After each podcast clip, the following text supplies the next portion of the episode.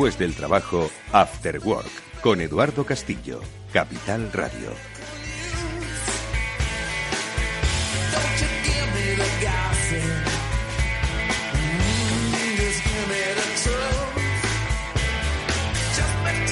Bueno, pues eh, ya estamos aquí de nuevo con todos vosotros, un día más en el After Work de septiembre, primer día de septiembre, de aniversarios y de comentarios, es lo que vamos a hacer a lo largo de la próxima hora en este After Work en el que hoy, como es habitual, seguimos con nuestras buenas costumbres, hablaremos de economía, macroeconomía y teoría de la economía. Es una especie de masterclass en la que vais a aprender muchísimo. Y si habéis ido a la Facultad de Económicas y ya creéis que lo habéis aprendido, pues desaprendedlo, haced hueco y volver a adquirir estos eh, interesantes comentarios que nuestro amigo Félix López va a compartir con nosotros en los próximos minutos. Porque sí, amigos, nuestro economista de cabecera vuelve con fuerza para ayudarnos a entender qué es lo que está pasando, qué es lo que podría pasar, no qué es lo que va a pasar, sino qué es lo que podría pasar y luego en función de lo que mm, se ha escrito, pues eh, cómo debemos vivir nuestra nueva relación con la economía, el dinero, la sociedad. Bueno, pues enseguida les saludamos, pero también como siempre daremos cabida, saludo, espacio a nuestros amigos. Sim Ortega se incorporará telefónicamente a esta nuestra conversación, para luego, por cierto, invitar al estudio a otro de nuestros asesores, a Javier López Bernardo. Con él vamos a hablar de finanzas, le vamos a preguntar por las bolsas por las eh, materias primas. Le vamos a preguntar por Japón, qué es lo que ha pasado con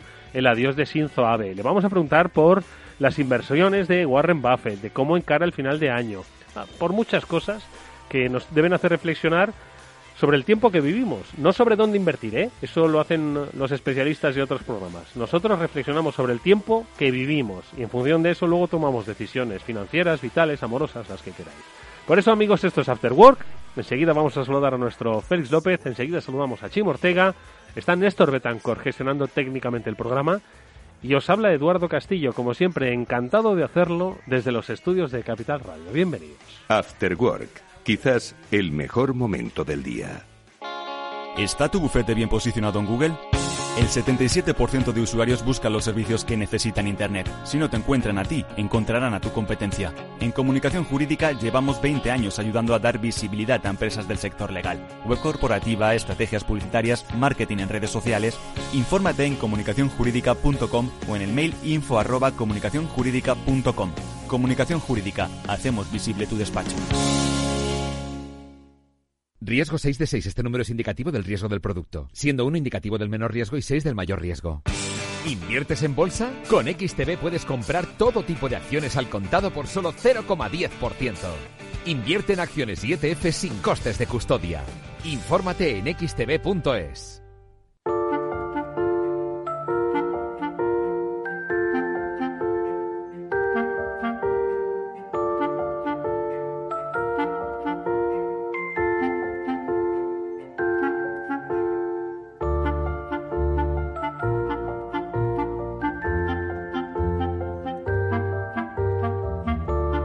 After Work con Eduardo Castillo.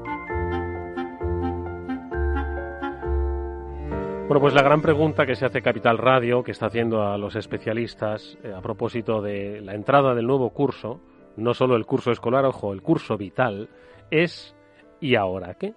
Y es eh, la primera pregunta que le voy a, formular a mi amigo Félix López, que es economista, uno de los mejores economistas de nuestro país.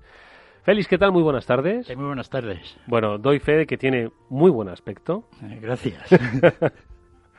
Pero no sé si, si, ese buen aspecto exterior se corresponde con eh, inquietud interior, con calma, con reflexión, con eh, prudencia, con tiempo de espera. ¿Qué es lo que va a pasar ahora, Félix? Bueno, yo creo que ya todos tenemos un poco de calma interior en el sentido de que estamos muy entrenados. ¿No? Y por lo tanto ya nos asustan menos las cosas que lo que en principio teníamos. Lo cual no deja de, pues que en realidad hemos comprobado de que no hemos sido capaces de controlar esto. Yo pensaba que se podía igual con algún esfuerzo ¿no? haberlo hecho desde el mm. momento en que con toda digamos las medidas que se tomaron allá en marzo abril pues llegamos a reducir el número de contagios de una manera grande, ¿no?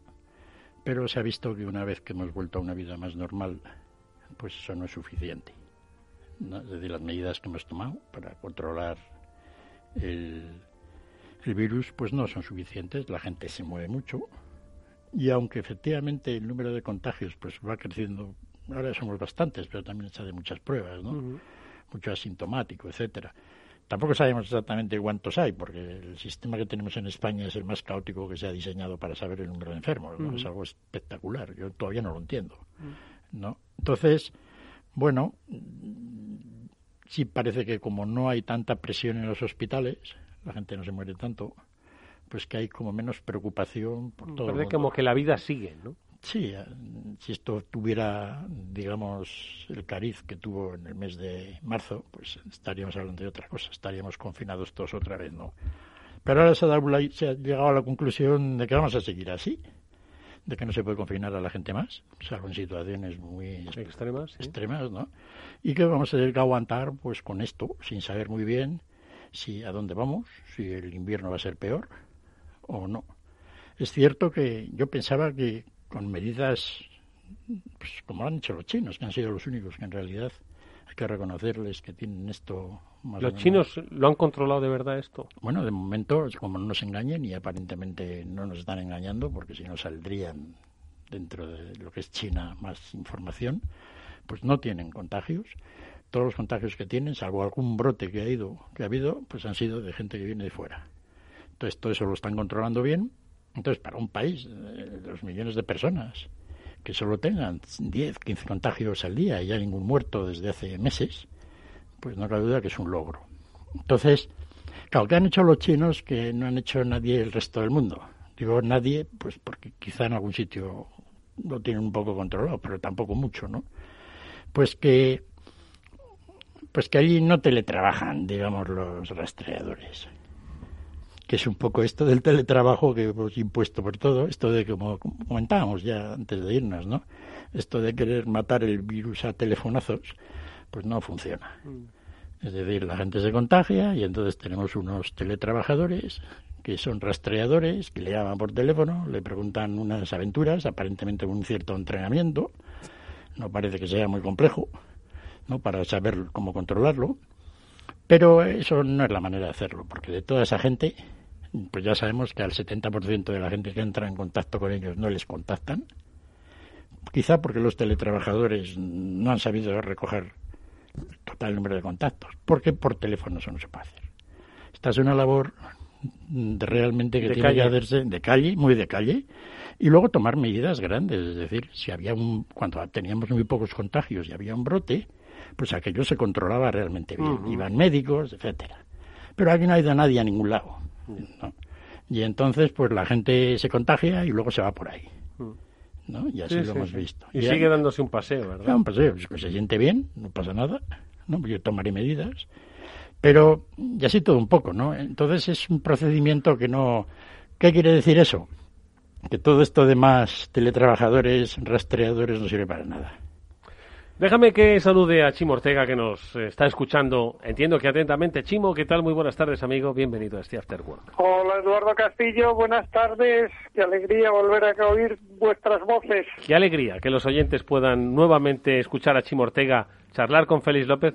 ¿Te funcionan esos auriculares, Félix, o no? No, voy a ver estos otros, creo que sí. Vale, pues mientras tanto, a ver si logro que a Félix le funcionen los auriculares. Chimo, ¿cómo estás? ¿Qué tal va esa vida? ¿Qué tal va Pues- ese, ese y mañana qué? Pues mi y mañana qué, que es trampa que me lo preguntes a mí, porque yo se lo voy preguntando a todos nuestros invitados en Capital Radio. Mi mañana qué hoy es preparar la vuelta al colegio.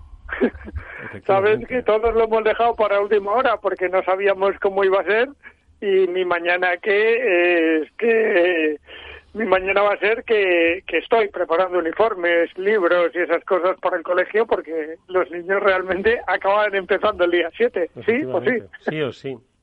Anda, que, ¿qué te parece, Félix, lo de la vuelta al colegio? Es que se ha- se- ha- creo que se ha organizado todo, no me refiero solo a la vuelta al colegio, es un poco lo que has dicho, creo que es un poco caótica la información, la gestión, el control, la reactivación, el inicio. Yo creo que estamos dejándonos llevar por una inercia que en otras circunstancias, bueno, pues entre la casualidad y el esfuerzo, pues podrían llevarse a cabo, pero en este escenario de incertidumbre, sobre todo sanitaria, no, creo que sea nada bueno, vamos. Bueno, con la vuelta al colegio ocurre un poco con la economía. Los niños tienen que ir al colegio. Al menos esa es la idea que nos hemos dado. las empresas tienen que abrir, los comercios tienen que abrir. Entonces, lo de los niños va a durar hasta que de milagro no se contagien. Si resulta de que para finales de septiembre tenemos a 300 colegios con niños infectados, lo cual va a ser muy probable, ¿no? Pues entonces hablaremos de otros temas. Y entonces esa es la situación. Estamos haciendo algo pues a la aventura. Quizá no puede ser de otra manera, pero así va a ocurrir. Es decir, podemos tomar los ministros, las autoridades, los colegios, pueden decir todo, el entusiasmo, ¿no? las medidas que se están tomando, pero si esto funciona tal como parece que funciona el resto de las cosas del contagio, los niños en los colegios, aunque probablemente no tengan demasiado peligro, para ellos se van a contagiar. ¿Y entonces qué? ¿No? Esa es la situación. Pues bueno, si hay dos niños no, pero si tres sí, etcétera, cerramos el aula, cerramos el colegio, los padres les damos dinero para que estén en casa y puedan cuidar a los niños. Pero esa no es un poco la situación, es decir, si realmente, eh, es que vamos a ser un poco conscientes de dónde estamos. Si realmente fuéramos capaces de que los colegios españoles los próximos meses funcionaran bien y pudieran hacer las cosas tal como están planteadas, sería un logro espectacular, ¿no? Un éxito. Y no parece que estemos en España para ese tipo de éxitos por organización. Entonces, la variable que queda al final es clara. ¿no? ¿Qué va a pasar? Entonces, bueno, está muy bien que estemos todos, pues oye, Chimo ahí llevando a los niños al colegio y estará preocupado. Yo afortunadamente, en este caso, bueno, ya me gustaría tener niños pequeños, puede tener yo. Sí, para enredar, pero, pero, no tienes el, ahora mismo el... No, ahora no tengo el problema, digamos, directo, ¿no? Es algo que me puedo poner en la tesitura del, ¿no? que hubiera hecho yo. ¿Qué hubieras hecho tú? Claro, porque imagínate que en el colegio de tu niño pues bueno incluso ahora es decir un padre debe plantearse es decir con el con lo que estoy oyendo a Félix López claro ¿qué te crees que está haciendo Chimo? ¿qué te crees que estoy haciendo yo? no con lo que estoy... Félix me cago en la leche no con lo que estoy haciendo ¿qué hago yo con mi niño? porque nos está diciendo que muy probablemente va a haber contagios bueno vamos a rezar. en Alemania, en Alemania hubo 400 brotes en colegios los primeros días de clase ¿Y qué, pasa, ¿Y qué ha pasado luego, Chimo? Nada. Eh, confinaron colegios y han seguido con la actividad. Bueno, bueno, pues oye, si eh, por lo visto pueden seguir con ellas, que de alguna manera han tenido éxito en la labor de confinamiento o de, ¿no? En Estados Unidos, pues el tema está con las universidades. Claro, han llegado todos allí de juerga, ¿no? Y se ha montado una Así que De eso no podría hablar Eduardo Castillo, bien. ¿De la juerga o de la universidad? ah, bueno, de... No, la verdad es que es cierto que, en fin, es, es, es un... Es un poco un acto de fe, ¿eh?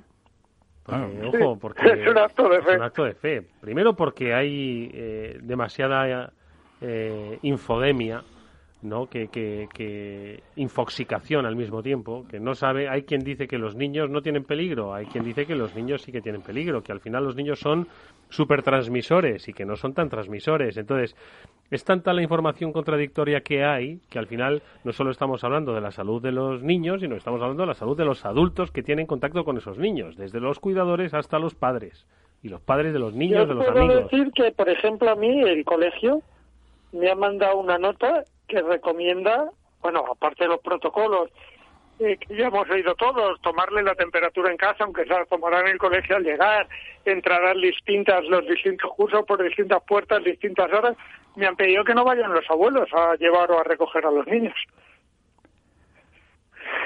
Sí, es una medida razonable, ¿no? que deja sin que deja sin empleo.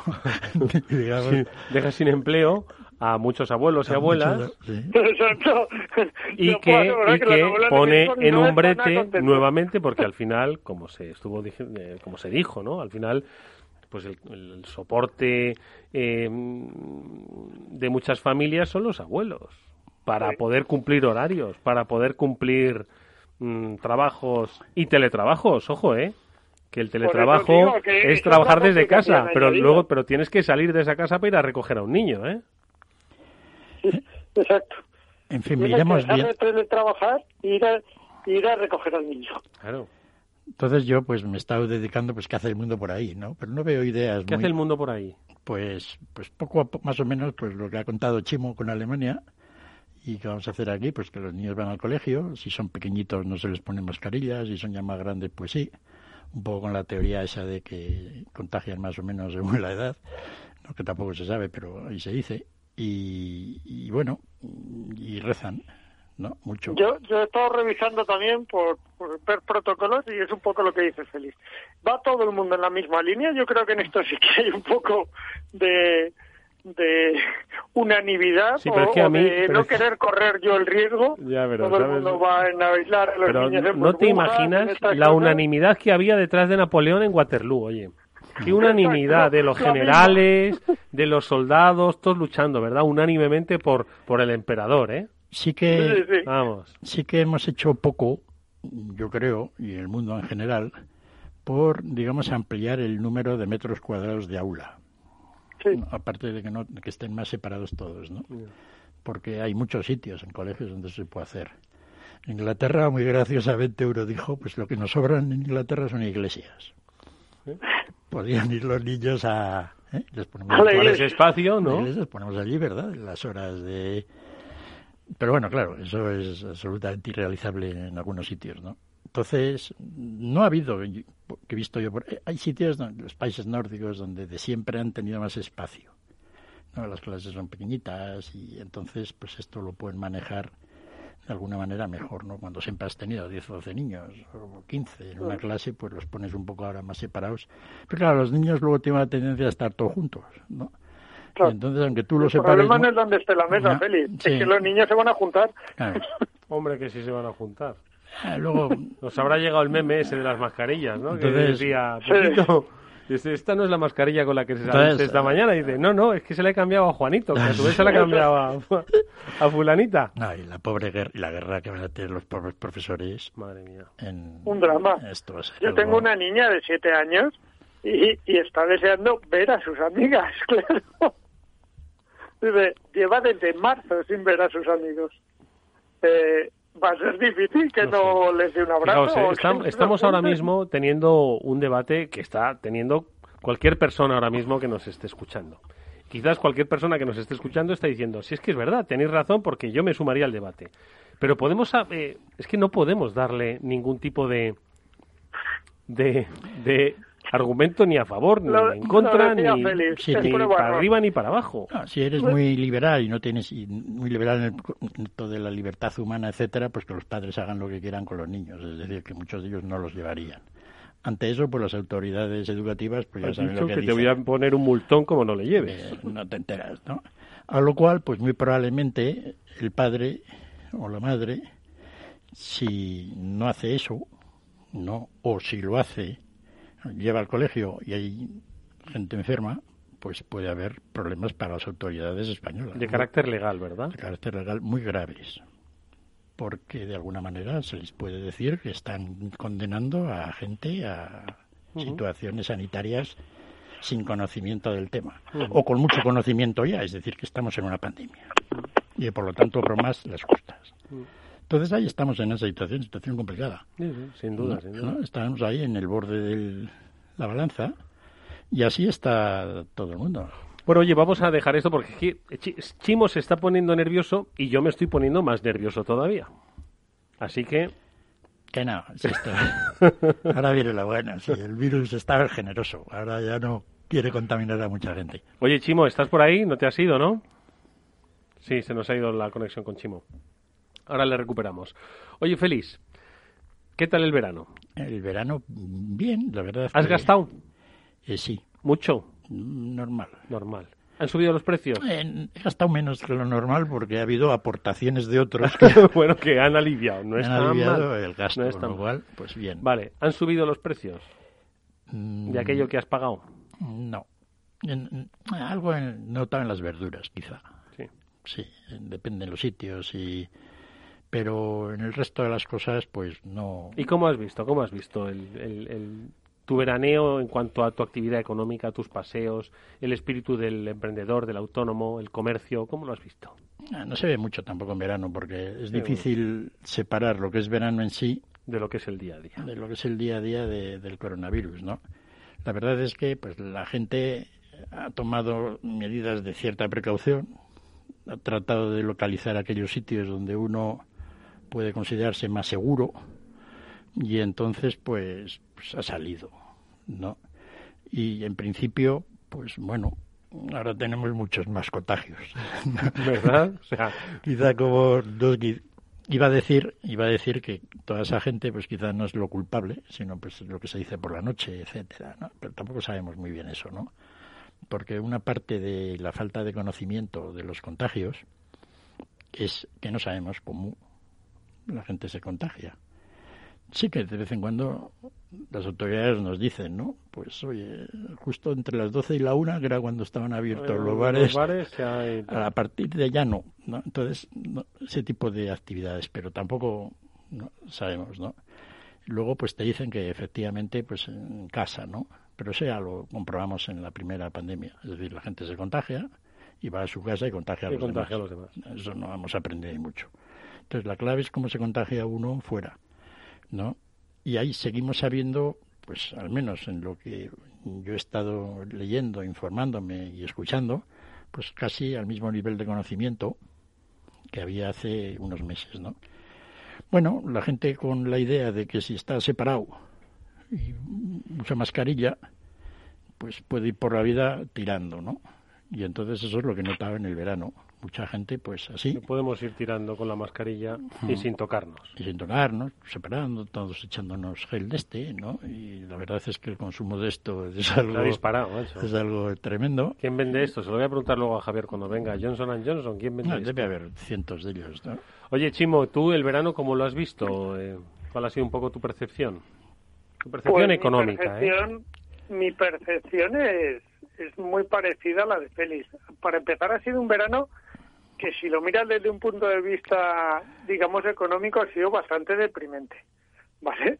Porque ibas por los sitios, estás en algún sitio turístico, ibas por los sitios y, la no diría la mayoría, pero la mitad de los negocios estaban cerrados, grandes y pequeños. Eh, luego ha sido un verano raro, raro. Eh, y por otra parte ha sido un verano, mi mujer decía, para que veáis lo que son las cosas, que era un verano cómodo porque había espacio en todos los lados, no les llegaba a nadie, eh, era un verano cómodo, pero es un verano muy de cambiar costumbres. En mi caso ha sido un verano muy de cambiar costumbres, de tomar precauciones, de que muy ocupado de los niños. No sé, ha sido un verano muy raro en el que es verdad que esta vez sí hemos podido descansar mucho, porque no había mucho más que hacer, pero ha sido un verano muy raro, muy rarito. ¿Y la vuelta, Félix, cómo va a ser, la vuelta económica?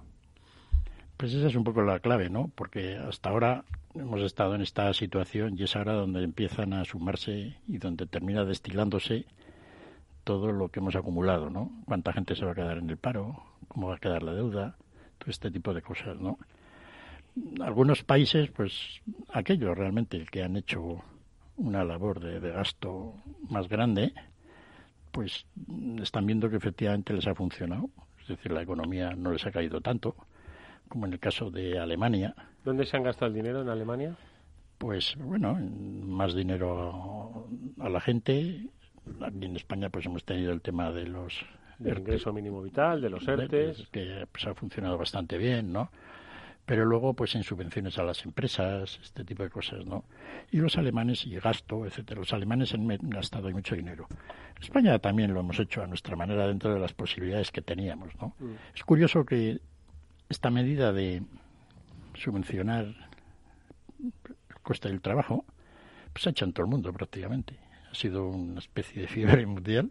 En todo el mundo ha habido esquemas parecidos a estos, muy diferentes de de los que hubo en la crisis del año 2008-9.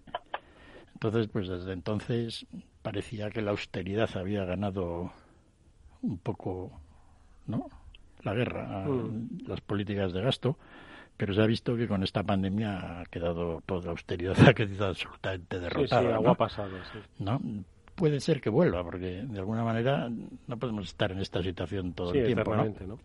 Pero bueno, de momento ha habido un enorme gasto público mundial que de alguna manera pues ha contribuido a que la crisis no haya sido tan grande como, sobre todo, la posibilidad del repunte después de los tres meses o dos del segundo de marzo, abril y mayo, que prácticamente todo el mundo estuvo cerrado, ¿no?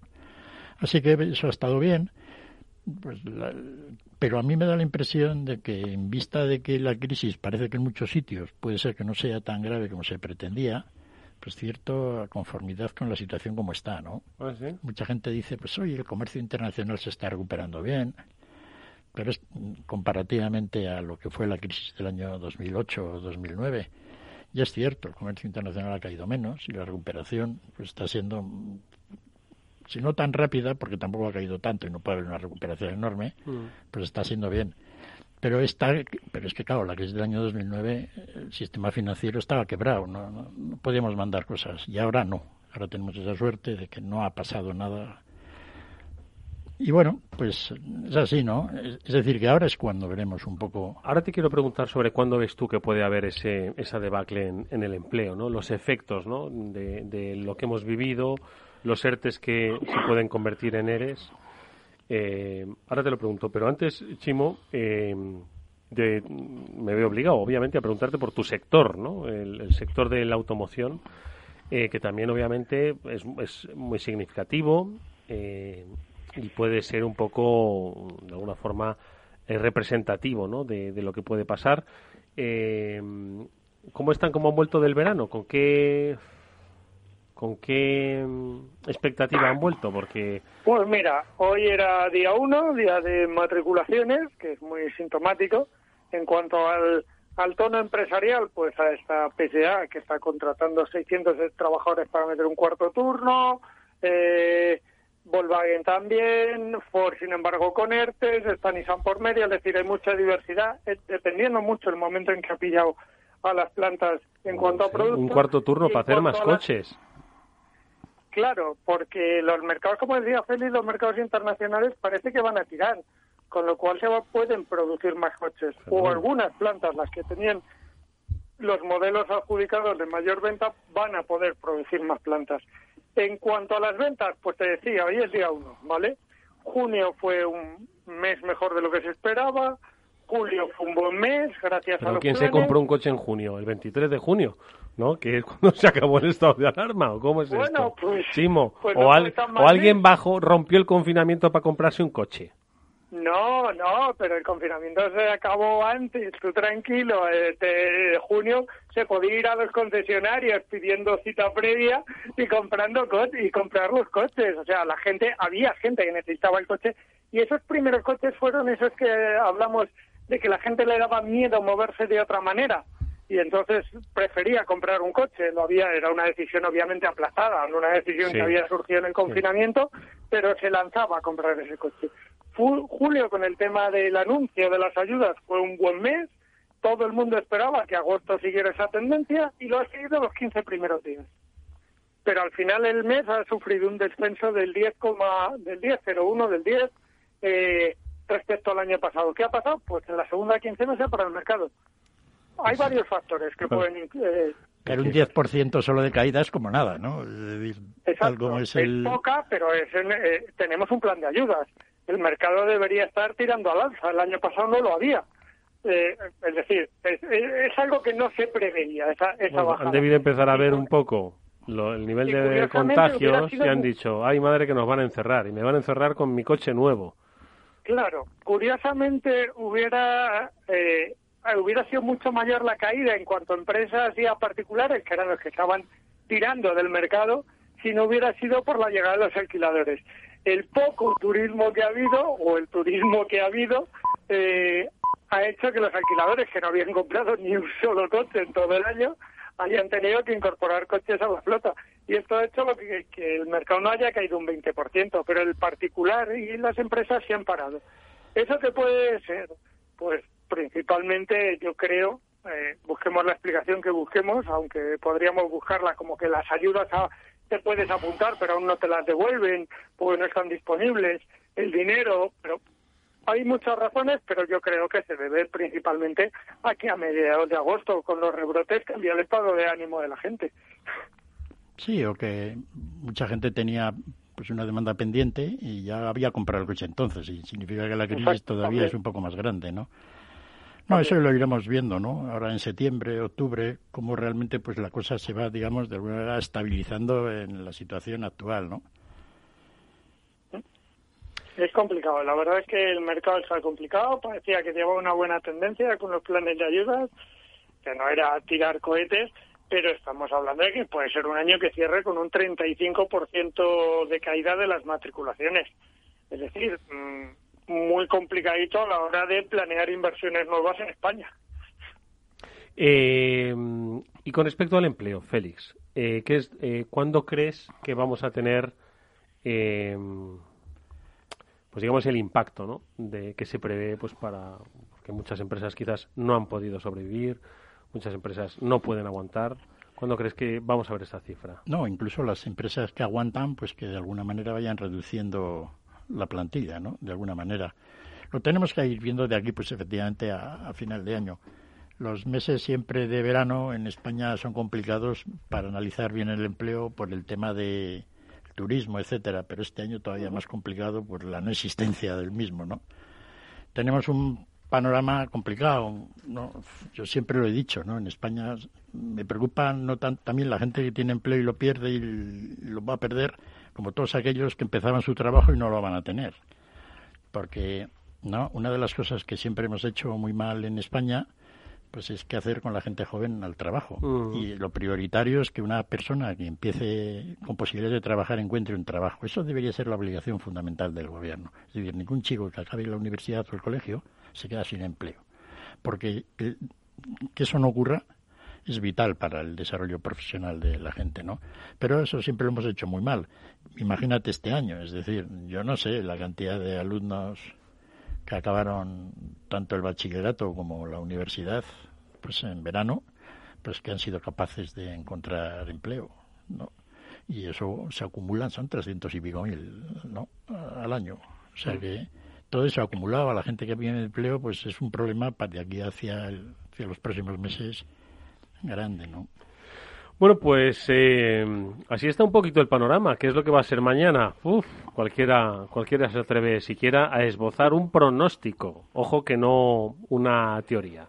Vamos a seguir nosotros eh, tratando un poco de entender nuestro, nuestro presente. Enseguida lo vamos a hacer principalmente con lo que dicen los mercados, que seguro que podemos sacar algo en claro para nuestro día a día, para la vida de los humildes ciudadanos. Se lo vamos a preguntar a Javier López Bernardo, pero será a la vuelta de esta pequeña pausa. Eduardo Castillo en Capital Radio, After Work.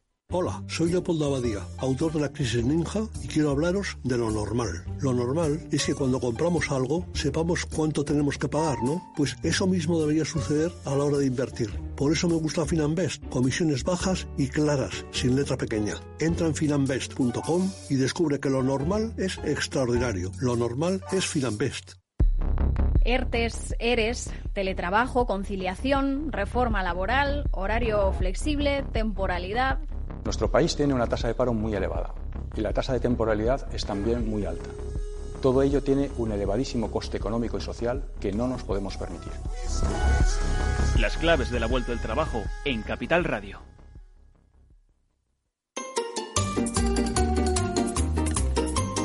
After Work con Eduardo Castillo.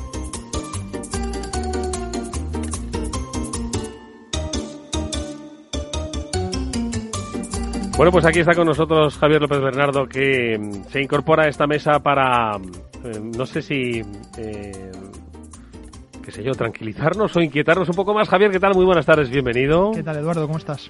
Pues encantado de que nos digas, pues un poco cómo ves tú la cosa, o por lo menos cómo, cómo ven los, los mercados. Pero antes, déjame que, si sigue Chimo con nosotros, simplemente el tiempo para despedirle y agradecerle que haya estado con nosotros. Chimo, ¿qué tal? ¿Estás ahí todavía? Vale, pues lo dicho, que, oye, amigo, que te vayas a tus funciones a hacer los uniformes si es que no has cambiado de opinión después de haber escuchado a Félix López. No, feliz siempre es un buen consejero, pero me mantengo firme, porque si no, sinceramente, como le pasará a muchos padres de este país, no sé qué voy a hacer con los niños. Bueno, pues eh, sí, algo tendremos que hacer. Gracias, Chimo Ortega. Cuídate mucho, amigo. Un fuerte abrazo. Un fuerte abrazo. Bueno, Javi, ¿qué? ¿Cómo ves la cosa? Ha sido un verano extraño, Eduardo. Sí, ¿no? Eh, no ya solo por el turismo local, que, que por primera vez pues el sur ha estado vacío y el norte lleno,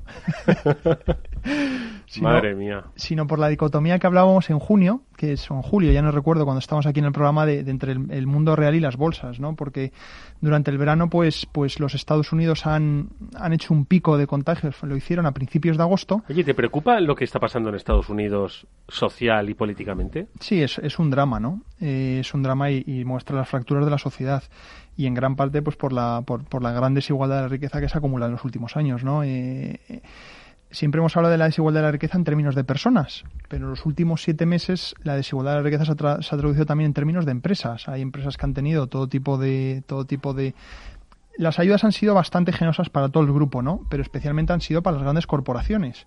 Entonces tienes ejemplos pues como pues como los de Apple, ¿no? Que pues, no se les han dado ayudas, ¿no? Pero las bajadas de tipos que hay y la enorme liquidez que hay en los mercados pues les permite financiar deuda a 30 años, ¿no? Eh, con tipos al cero, básicamente, y con eso pues pudiendo recomprar acciones y seguir alimentando pues pues un poco la burbuja que hay en este tipo de acciones, ¿no? Los negocios pequeños pues sí que tuvieron todas estas ayudas, ¿no? De pues que una gran parte de los de los salarios los, los podían recuperar a través de ayudas gubernamentales de esos de esos subsidios que, que si los destinaban salarios los recuperaban pero bueno eh, pero las ayudas no han sido tan no, han llegado tan lejos vamos ni en, comparación con las grandes no entonces hay una hay una gran brecha entre lo que son las empresas pequeñas que además yo creo que van a tener cada vez más en los próximos meses más difícil a finales de a finales de este mes de septiembre vencen una parte de las ayudas recuerda que vencieron los subsidios al desempleo eh, a finales de julio. Lle- Llevan un mes los, los americanos sin, sin esos tres, eh, extra 600 dólares que les daban por semana.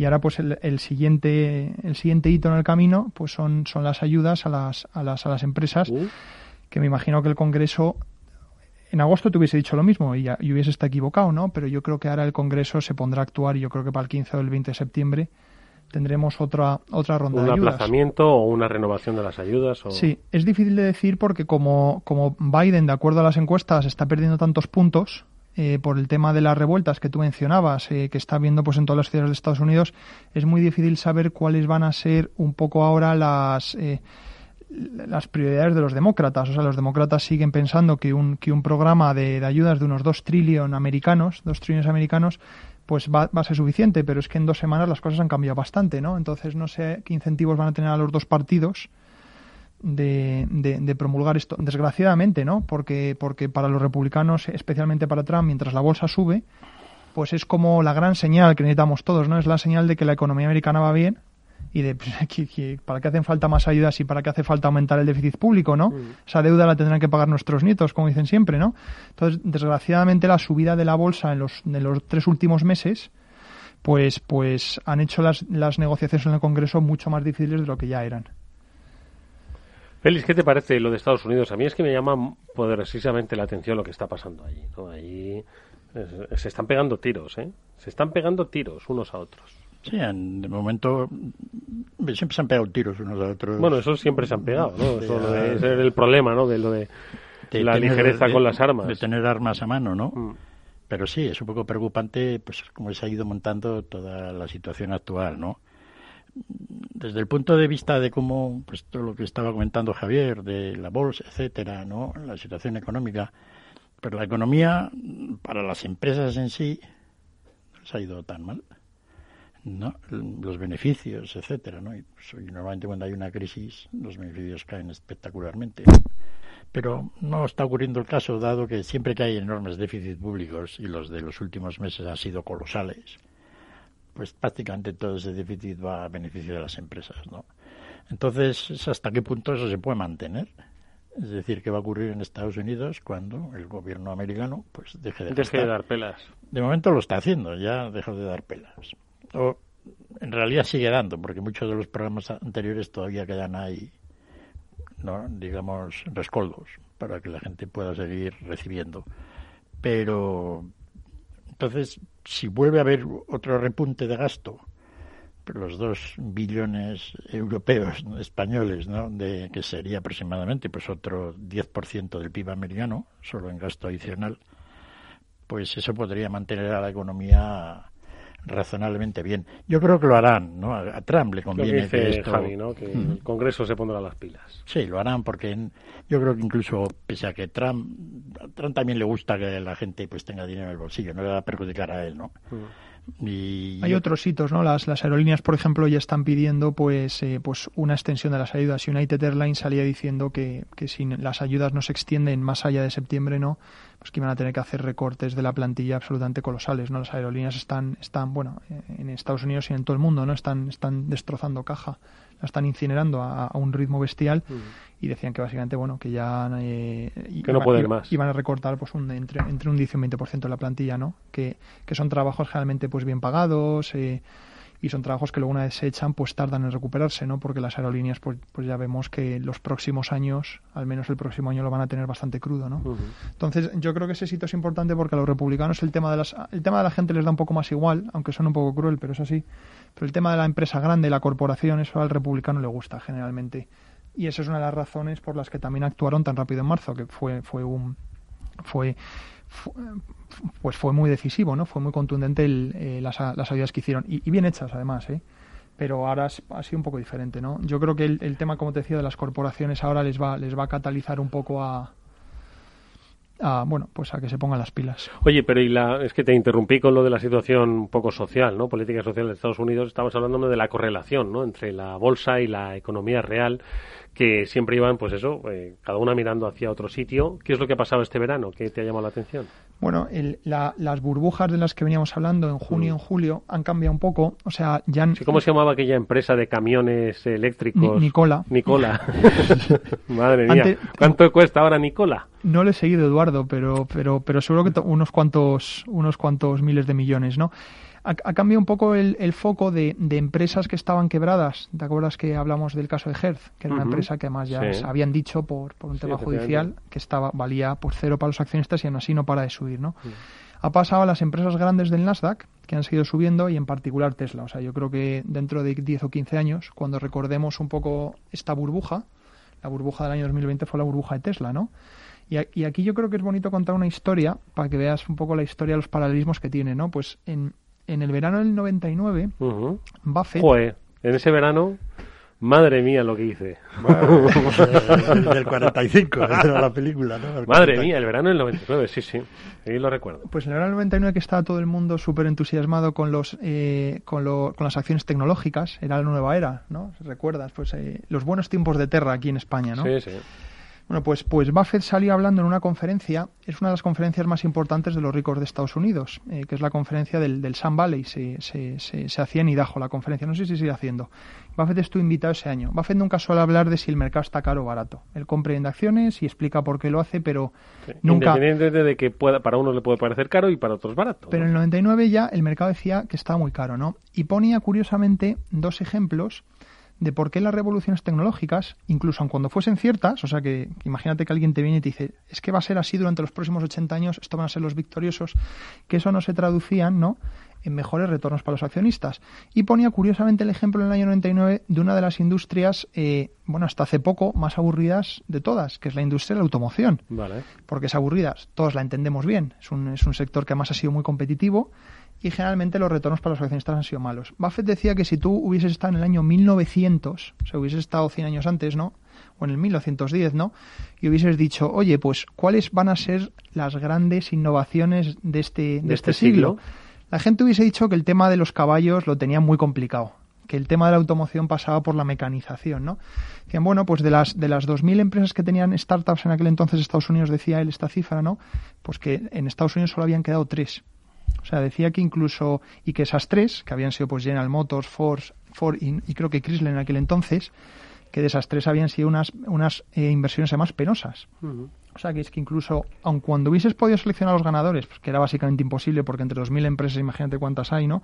Que la tecnología a esos accionistas no les hubiese dado un duro. El segundo, ejemplo era la industria de, de, pues de, las aerolíneas. El avión fue otro de los grandes inventos del siglo XX, ¿no? Tú hubieses pensado que el poder de poder comunicar a la gente rápidamente y poder desplazarse de un punto a otro a velocidades nunca vistas, pues hubiese eso traído... Generado un retorno brutal, ¿no? Dice, me forro. Sí. O sea, si soy, si retrocedo en el tiempo como regreso al futuro Compro y compro aerolíneas, me forro. Exacto. Pues no. Y ya se sabe pues que las aerolíneas han sido de los peores negocios, ¿no? Vaya, hombre. Con quiebras recurrentes, ¿no? Bueno, la, el- el- la moraleja de la historia que contaba Fed, que incluso aunque supieses que el sector, en aquel entonces, en el 99, Internet, como luego muchos sabían, muchas de estas compañías quebraron, hay algunas pocas que sobrevivieron, como Amazon, pero incluso otras que sobrevivieron como Cisco, Cisco todavía no alcanza los niveles que alcanzó en el 2000. O sea, Cisco 20 años después vale menos que lo que, Que lo que valía en el año en el 99. Entonces Buffett te decía un poco esa, esa moraleja. Claro, esa moraleja se aplica ahora al negocio de Tesla, que curiosamente es una empresa de coches y que por lo visto va a dominar el futuro, ¿no? Buffett ya nos lo contó hace 21 años. Entonces el, el negocio de Tesla es un negocio aburrido, es un negocio de fabricación de coches. La gente está apostando que Tesla, además de ese negocio aburrido que todo el mundo conocemos y que no puede deparar ninguna sorpresa, porque sabemos cuántos coches se venden al año en el mundo, sabemos qué cuota de mercado podría obtener, etcétera, etcétera. O sea, podemos hacer números sobre ellos, ¿no? La gente está pensando pues que Tesla va a dominar en otra serie de sectores, ¿no? Como el de las baterías, como el de la conducción autónoma y como otras muchas cosas, ¿no? La gente está comprando wishful thinking, básicamente. Está comprando wishful thinking. Ta- tanto wishful thinking que, que en un pues que en una especie de retorcimiento de, de la realidad bastante gracioso respecto a lo que acabamos de contar, Tesla si sigue a este ritmo de aumentar todos los días su, su valoración bursátil, esta semana alcanzará el valor de Berkshire Hathaway, No me digas. que está por encima de los 400.000 millones. Tesla. Tesla, sí. Yo creo que Tesla, pues coges a todas las mayores empresas de coches del mundo y vale más, ella. Que Toyota, ellas. Volkswagen, Mercedes, BMW, todas juntas. ¿no? O sea que es una cosa espectacular. Realmente, lo hemos estado comentando, es un O espectáculo. sea que es un burbujón. Sí, es probablemente a nivel... Claro, porque la gente cuando cuenta las burbujas del pasado, cuenta ejemplos como los de Terra, el ejemplo de los tulipanes, ¿no? Pero eran cosas, eh, eran cosas de risa. Eran, eran, eran cantidades que movían de dinero pues, pues Mm. bastante accesorias, ¿no? Sí. El caso de Tesla es, es, es el primer caso de, un, de una acción que está entre las más grandes del mundo, ¿no? En el que su, su ascenso ha sido parabólico eh, en base además a ninguna realidad. Porque, porque el negocio de las baterías es otro ejemplo muy bueno. O sea, el negocio de las baterías todos sabemos que va a tener un futuro brillante. Eso se sabe. Y eso, Como el de las aerolíneas, ¿no? Pero exacto, el negocio de las baterías les va a pasar un poco lo mismo que al negocio de los fabricantes de memoria, de los que fabrican por las memorias para los ordenadores, Sí. para los móviles, para las tablets. Las memorias es una, es una cosa muy, pues, eh, pues muy común en toda nuestra vida. Es, es- Mm. es lo que mueve todo realmente, Sí. ¿no? Los semiconductores. Y el negocio de las memorias hasta hace ocho años era un negocio pésimo. Era de los peores negocios. ¿Por qué? Porque había una competencia brutal. Había, había en el mundo 70, ¿no? 70 empresas fabricando memorias y todas compitiendo en cosas pues en, en precio básicamente. Y el negocio de las baterías pasa lo mismo. El negocio de las baterías todos sabemos que tiene un futuro buenísimo, tanto como el negocio. Pero, pero es que la gente piensa que solo Tesla va a hacer baterías. Pues eso es un poco el pensamiento y que además sí, y que más Tesla solo va a hacer baterías, que va a ser ganadora y que va a poder consolidar todo ese negocio, de acuerdo, de baterías, eh, pues en dos o tres eh, jugadores, al igual que pasa hoy en día con el negocio de las memorias, ¿no? Y que te metes en un Tesla y el coronavirus se acaba. Es decir, Sí, es- ¿no? Es como una especie de Sí, es algo burbuja. realmente extraño entender la situación esta, ¿no? Porque cuidado que ha habido ya varios saltos en el valor de la acción, ¿no? Y cada salto es un grito de burbuja. Pero la gente le da igual y siguen ahí, ¿no? Entonces es una situación realmente Han hecho una división de las acciones, lo que se llama un stock split, que es básicamente pues cuando las acciones alcanzan un cierto límite, pues las divides para que valgan menos y el y le des oportunidad entre comillas al inversor Para entrar y tal. individual para exacto, no no tener que comprar una acción a 1000, sino a lo mejor pues comprar a 500, ¿no? 500, sí. Entonces, pe- pero, no obviamente obviamente el negocio el, el valor del negocio es el mismo, ¿no? Porque no cambia nada, o sea, lo único que tienes más acciones en circulación que cada una de esas acciones, esas piezas del negocio valen menos, ¿no? Desde que se anunció el, es, esta división de las acciones de, Tesla, este split, ¿no?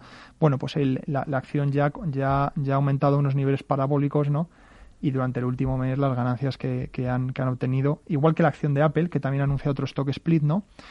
Eh, hoy era el primer día, curiosamente, en el que el stock split entraba en efecto y ya había mucha gente por ahí diciendo en, en grandes plataformas con gran conocimiento financiero como, como TikTok y estos lugares, ¿no? Pues que, que eran grandes oportunidades de comprar estas acciones porque habían pasado a valer la quinta parte, ¿no? Madre mía. Madre mía. Oye, de los libros que has leído este verano, Félix, eh, me has hablado antes de uno sobre la historia del dinero, ¿no?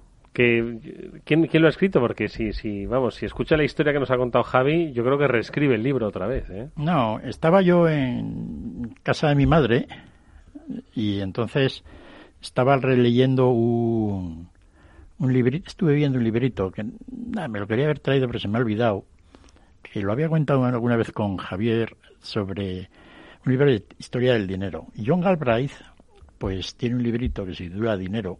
De dinero. Dónde, de dónde viene, a dónde va, o dónde vino, a dónde fue. ¿no? que está traducido al castellano de hace ya muchos años. ¿no? Creo que es la mejor introducción que hay sobre la historia del dinero. John Galbraith fue un economista muy famoso hace 50 años, pero ahora pues la gente le conoce, ¿no?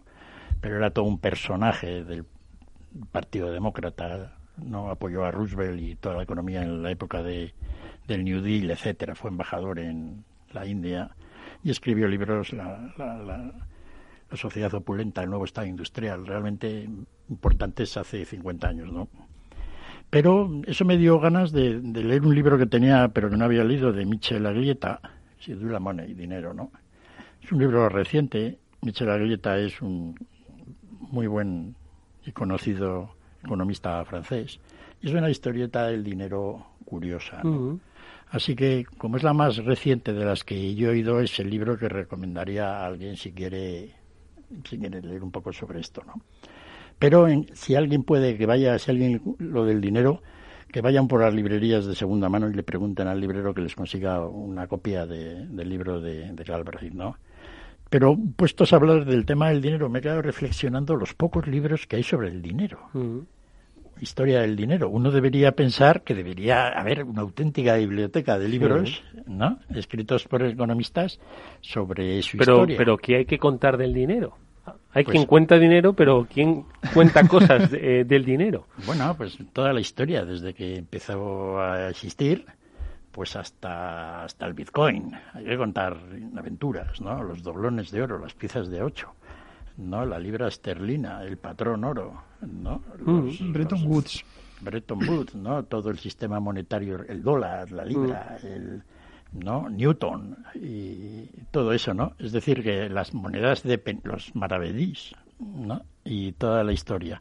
Entonces, ahí da para, da para que, por ejemplo, alguien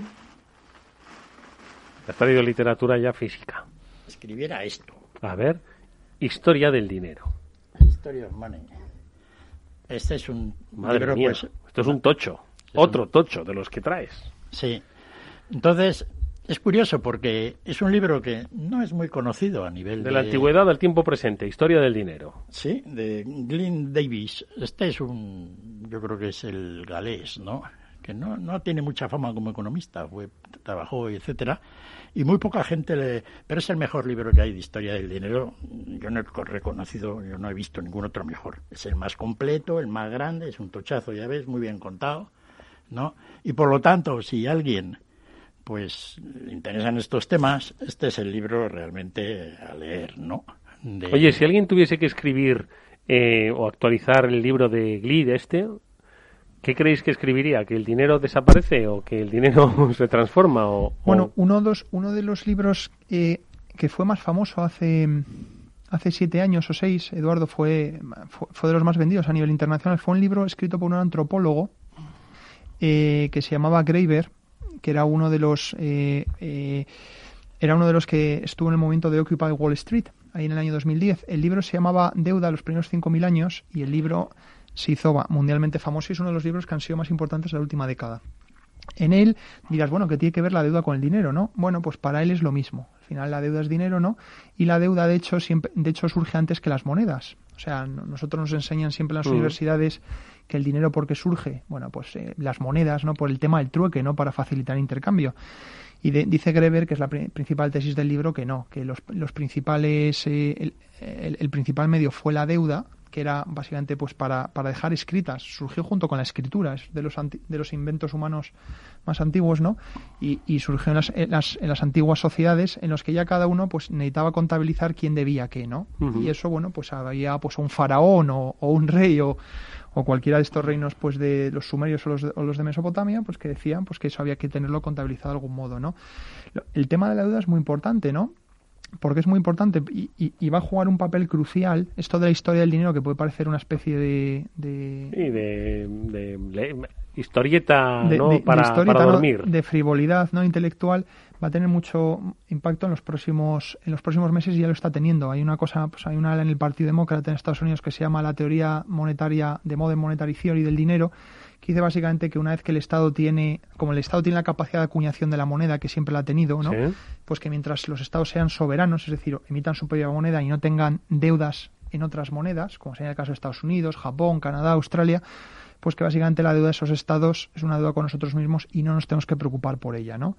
Esa idea va muy en contra, ¿no? Pues de que el dinero es una cosa creada por el mercado, ¿no? que es una cosa pues dada por el, por el exterior y que realmente tenemos unos límites a la creación de dinero, ¿no? Eh, toda esta teoría, pues, de Greber, de la deuda y de, y de toda esta gente dicen que pues, el dinero, al ser una creación del Estado, básicamente tenemos una capacidad ilimitada de imprimir dinero hasta ciertos límites, ¿no? Eh, no es eso no nos va a sacar de pobres, pero sí que los Estados tienen una gran flexibilidad a la hora de poder imprimir, pues, los billetitos y eso, evidentemente, tal y como está la crisis hoy en día y con lo que vamos a ver en los próximos meses, como te decíamos antes, la discusión sobre la deuda estadounidense, que van a empezar a decir que la deuda ya es muy elevada y que hay que empezar a, atarse el cinturón, ¿no? Pues este tema de la historia del dinero, pues, pues va a ser muy, va a ser un problema prominente. Sí, lo que está contando Javier es espectacularmente importante, es decir, es el tema económico más importante actual. No, es la situación en la cual toda esta deuda que se está acumulando, ¿qué va a pasar con ella? O no va a pasar nada, o realmente hay un límite a lo cual puede haber, a lo cual pues termina todo pues en inflación. ¿No? Y es un poco la, la situación, ¿no? Es decir, en, mi opinión, la, la, teoría monetaria moderna pues se estrella siempre pues eh, contra el límite exterior hasta que el punto de que la moneda la gente de fuera no la quiere ¿no? y entonces es un poco la situación americana es cierto que el dólar americano pueden exprimir lo que quieras pero si la gente del mundo no lo quiere por alguna de las razones pues empieza a haber problemas ¿no? y ahí veremos cosas interesantes bueno pues oye eh, ¿Nos apuntamos y hablamos de deuda la próxima semana? ¿Os parece? Bueno, pues eso haremos. Javier López Bernardo, ha sido un placer verte, amigo. Gracias, Eduardo. Gracias a ti por estas lecciones de historia económica. Y Félix López, nuestro economista de cabecera. Gracias, Félix. Gracias a todos. A ver qué hacemos, ¿eh? Sí, también con prudencia todo el mundo. Sí, sí, por supuesto. Prudencia, distancia, mascarilla y mucho gel. Y quien diga que todo algo de eso es malo, pues que se quede en su casa, yo qué sé. Pero que no vaya por ahí contagiando. Gracias, Félix. Nos vemos la semana que viene. Amigos, nos despedimos del Afterwork. Hasta mañana, misma hora, 19 horas. Néstor Betancor gestionó técnicamente el programa. Os hablado Eduardo Castillo. Hasta mañana.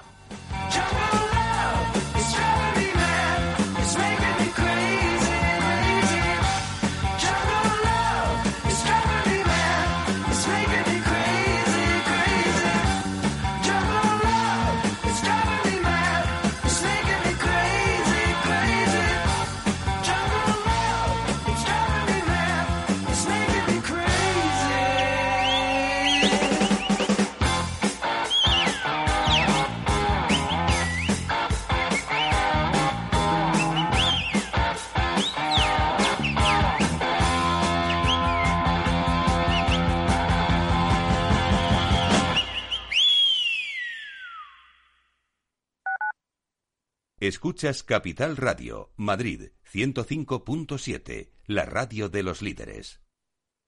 Capital Radio. Aportamos valor. Mi empresa me ha comunicado que hace un ERTE de reducción de jornada. ¿Voy a seguir cobrando mi nómina? Desde ese momento cobrarás tu nómina de forma proporcional a las horas que trabajes y percibirás la prestación por desempleo siempre que cumpla los requisitos por las horas no trabajadas.